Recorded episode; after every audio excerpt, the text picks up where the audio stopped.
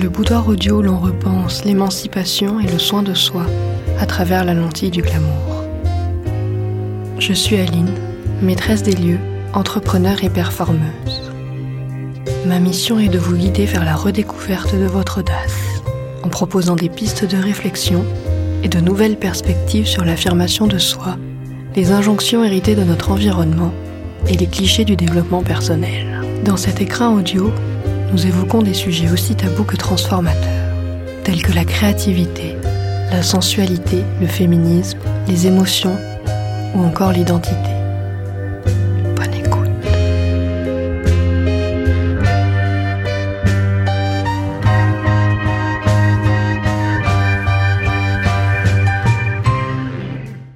Je suis ravie de vous retrouver et d'autant plus enthousiaste que vous ayez accepté mon invitation pour ce voyage en train. J'adore le confort du train, la lenteur et la contemplation à laquelle il invite.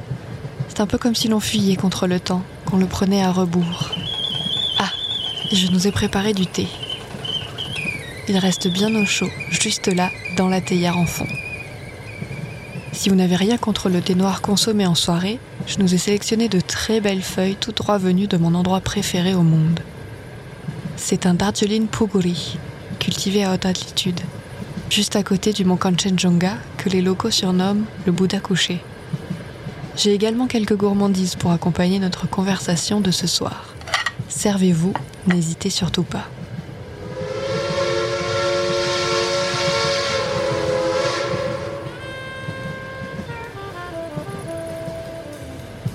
Dans l'épisode précédent, nous avons remonté le temps et exploré les origines du glamour. Nous avons vu qu'il a longtemps été un outil pour les femmes de classe inférieure d'imiter les classes aisées afin de se faire une place parmi les riches et de s'assurer une vie décente. Des demi-mondaines parisiennes du 18e aux escortes d'aujourd'hui, le glamour a toujours entretenu un lien étroit avec la féminité, le statut social et l'argent. Pas de panique. Ce podcast n'a en aucun cas pour ligne éditoriale de vous apprendre à être glamour en vous enseignant les bonnes manières aristocratiques ou bien en vous transmettant les phrases à mémoriser par cœur pour attirer l'homme alpha qui saura vous traiter comme la reine que vous êtes. Car oui, malheureusement les recherches généralement associées au glamour sont majoritairement des conseils pour être une femme plus féminine, plus sophistiquée, plus accomplie. Ce n'est pas ce que je vous propose dans ce boudoir audio, et encore moins ma définition d'une véritable glamazone. Aujourd'hui, j'ai eu envie d'aller un peu plus loin en vous proposant de réfléchir autour du lien entre glamour et émancipation personnelle. Parce que oui, aussi paradoxal que cela puisse paraître, je crois qu'il y en a un. Une forme peut-être contestataire du glamour, loin du male gaze, loin des publicités de produits de beauté et loin des magazines féminins. Mais comment peut-on prendre un concept qui a pendant longtemps été un moyen pour les femmes de s'enfermer dans un rôle stéréotypé et d'en faire un allié de l'expression de soi, voire de contestation? À l'heure où sont débattues les questions d'identité et de justice sociale, comment une idée d'apparence si conservatrice, patriarcale et classiste que le glamour peut être un outil au service de ces causes? C'est cette conviction cette intuition qui me suit depuis quelques années que je vais tenter d'étayer dans cet épisode et puis à travers le podcast. Mais avant de commencer à explorer mes propres réflexions, j'ai aussi envie de vous parler de quelques mouvements que je qualifierais de glamour. Tout d'abord, impossible pour moi de passer à côté de mes racines culturelles. En d'autres termes, les femmes de la culture punk et grunge des années 90. J'ai nommé le mouvement Riot Girl. Né aux alentours de Boston aux États-Unis, le mouvement prônait dès sa fondation la puissance créatrice, créative, intellectuelle et spirituelle des femmes à travers des concerts et l'autopublication de fanzines. Ses protagonistes reprenaient possession de l'appellation girl, fille, en exprimant une féminité sans compromis. Aujourd'hui bien plus intersectionnel et multiple qu'à ses débuts, le mouvement Riot Girl, rejoint par le mouvement queer punk, propose une expression de soi où le glamour permet une expression radicale de ses idées, de ses valeurs et de son identité grâce aux artifices du glamour. Je pense également à l'esthétique de la bimbo, aujourd'hui revendiquée dans certains mouvements queer sur TikTok par exemple. Ici aussi, on retrouve une transgression des normes par la réappropriation d'une forme de glamour longtemps jugée trop futile, girly, voire stupide. Cette liste ne saurait être complète sans au moins mentionner l'univers magique du néo-burlesque qui se rapproche de l'univers des drag queens. Dans ces deux mouvements, on retrouve un glamour, la création d'un persona avec un nom de scène et de fortes valeurs d'émancipation. Enfin, le mouvement de la sape congolaise mêle également glamour et revendication. D'abord popularisée à Kinshasa et Brazzaville, la sape d'abord inspirée de l'élégance à la française s'est métamorphosée. Elle est devenue une parodie du colon en exagérant l'élégance de ce dernier. Puis, dans les années 70, alors que le Congo est sous le joug du dictateur Mobutu Sese Seko et que les codes vestimentaires européens comme la cravate et le costume sont bannis par la loi d'Abacoste, les sapeurs ont porté l'élégance occidentale en signe de contestation. Aujourd'hui, la sape s'exprime de plus en plus à travers les femmes, des sapeuses qui s'interdisent de porter le pain comme le font plus traditionnellement les femmes congolaises. L'écrivain congolais Alain Mambakou décrit le mouvement de la société des ambianceurs et des personnes élégantes, SAP, avec ces mots. Si d'aucuns perçoivent la SAP comme un simple mouvement de jeunes Congolais qui s'habillent avec un luxe ostentatoire, il n'en reste pas moins qu'elle va au-delà d'une extravagance gratuite. Elle est, d'après les sapeurs, une esthétique corporelle, une autre manière de concevoir le monde, et dans une certaine mesure, une revendication sociale d'une jeunesse en quête de repères. Le corps devient alors l'expression d'un art de vivre. Ce processus de réappropriation, qui passe par la dramatisation et la glorification du glamour, est très intéressant. À vrai dire, en toute confidence, il me fascine. Je pourrais échanger des heures sur le lien entre style, autoglamourisation comme émancipation et la création de sous-cultures revendicatrices, contestataires, ouvrières, de classe moyenne. Mais revenons-en au pouvoir du glamour, car c'est ça le sujet du jour. À mes yeux, ce que ces différents mouvements ont en commun, au-delà de présenter une alternative, et de se servir de l'excentricité et parfois de la mystique inhérente au glamour, ainsi que de son intemporalité, pour sortir du cadre et sortir des codes. Le glamour finalement n'est donc pas uniquement matérialiste, mais plutôt un art de vivre.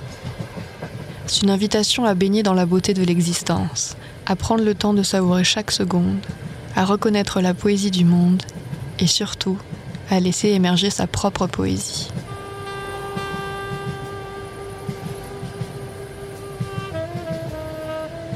Pour en revenir à sa définition originelle, c'est notre propre capacité presque magique à réenchanter un monde en décrépitude.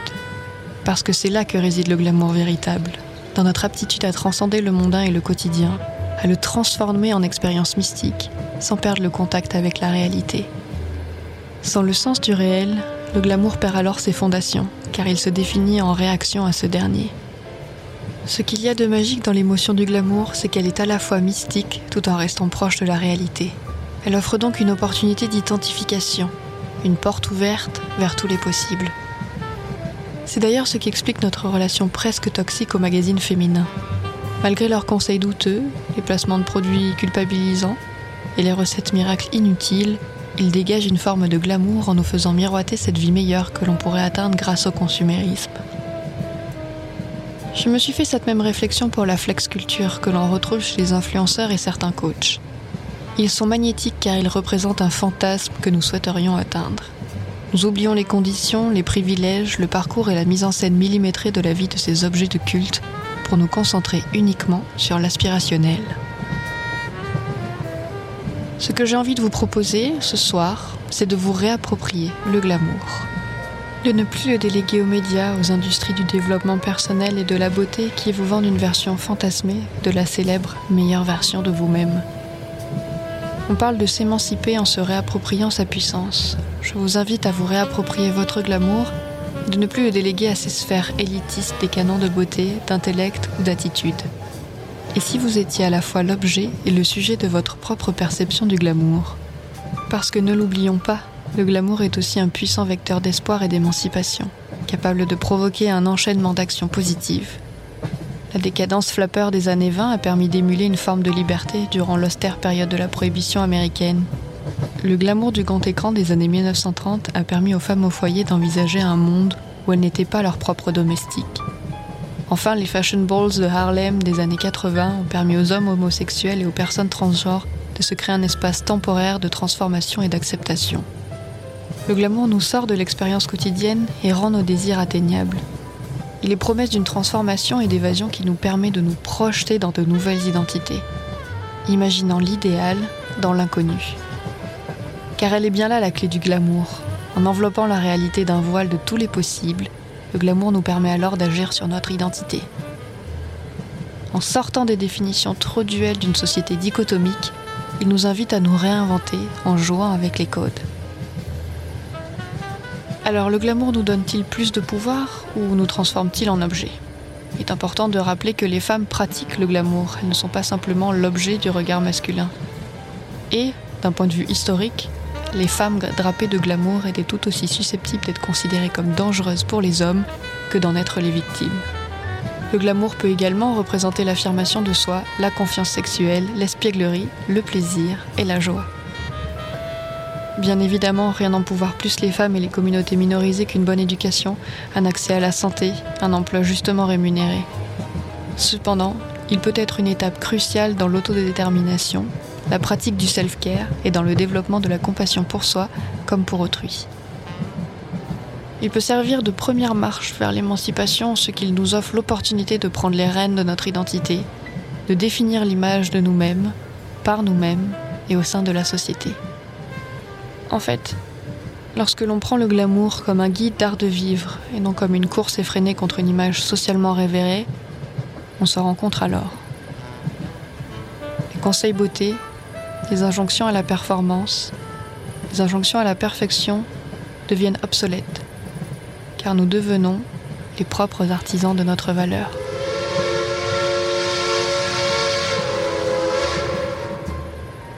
Je crois que nous arrivons à notre première escale. Ce fut un plaisir d'échanger avec vous. Merci de votre écoute et rendez-vous à l'épisode suivant.